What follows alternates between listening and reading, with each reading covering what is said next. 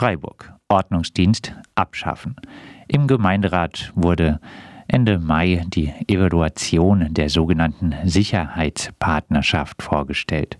Hauptergebnis beim kommunalen Vollzugsdienst VDEM dem Hauptaspekt der Sicherheitspartnerschaft handelt es sich um eine Armenpolizei bzw. eine Polizei gegen Arme.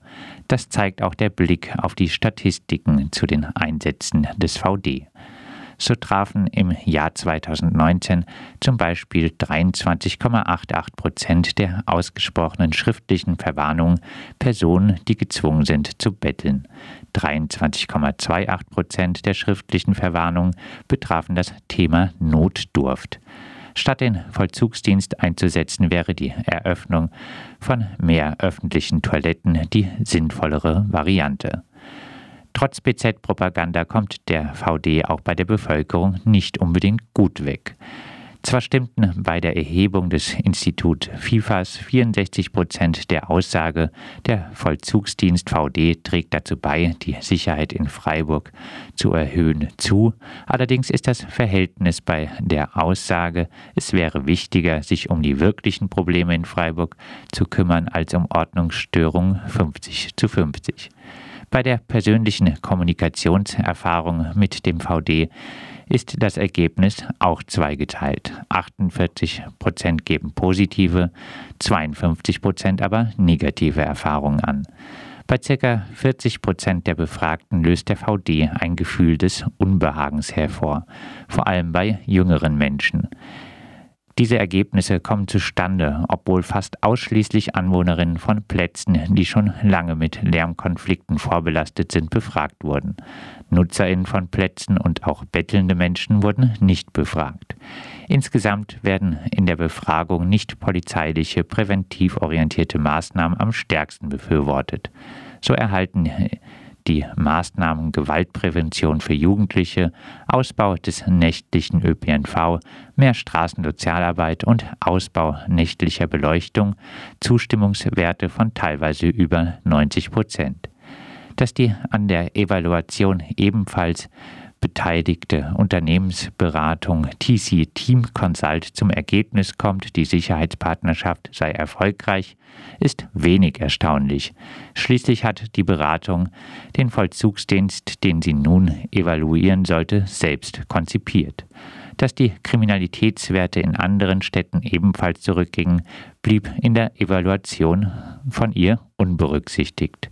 Würde man die Schwächen der Evaluation beheben, alle Betroffenen befragen und auch ernst nehmen, dass sich die Menschen mehr Geld für Soziale wünschen, bliebe nur eine Schlussfolgerung. Kommunalen Vollzugsdienst abschaffen. Lager machen krank. In der Corona-Krise werden die Ratschläge des Robert Koch Instituts oft in Regierungshandeln umgesetzt. Wenn es um die Schwächsten der Gesellschaft und gegen die bisherige Politik geht, zählen die Ratschläge des RKI aber offenbar wenig. In einem bisher unveröffentlichten Papier des RKI heißt es, dass das Covid-19-Übertragungsrisiko in Gemeinschaftsunterkünften besonders hoch sei, da hier viele Menschen auf engem Raum zusammenleben und wohnen, Ess- und Sanitärräume gemeinsam nutzen. Das RKI spricht sich entschieden dagegen aus, ganze Unterkünfte unter Quarantäne zu stellen. Die Belegung sollte deutlich entzerrt werden. Nicht nur in Elwang hatten sich zahlreiche Schutzsuchende im Sammellager mit dem Virus infiziert. Die Ratschläge des RKI finden in der Politik kaum Gehör. München. Förderung von Wohneigentum wird eingestellt. Anders als in Freiburg, wo trotz knapper Flächen und eklatanten Mangel an bezahlbaren und sozialen Mietwohnungen immer noch viel Grund und Boden an Baugemeinschaften für Besserverdienende vergeben wird, geht München nun anders vor. Die Förderung München Modell Eigentum wird durch Grün-Rot eingestellt und damit werden keine Flächen mehr vergünstigt an Eigentumsprojekte abgegeben. Es geht uns darum, möglichst viele Wohnungen für möglichst viele Menschen zu bauen. Da sind andere Förderinstrumente eher zielführend, sagt SPD-Fraktionschef Christian Müller. Die Förderung von Eigentum auf Münchner Grund ist angesichts der wenigen noch verfügbaren städtischen Flächen und der aktuellen Finanzsituation nicht mehr angemessen. Nun sollen zum Beispiel mehr Mietshäuser-Syndikatsprojekte entstehen. Freiburg. Mieterhöhung beim Bauverein. Beim Bauverein Breisgau wurden die Mieten trotz Corona-Krise teilweise um knapp 10 Prozent erhöht. Ein Moratorium galt nur für Mieterhöhungen, die nach dem 20. März verschickt worden waren.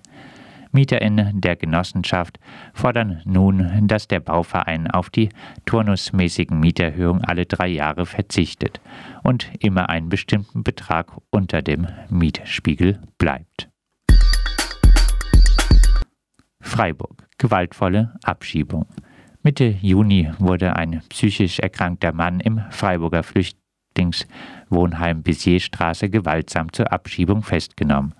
Der 48-jährige Mann, der seit 2015 in Freiburg lebte, war unter anderem wegen einer posttraumatischen Belastungsstörung bereits in Behandlung im Zentrum für Psychiatrie Emding.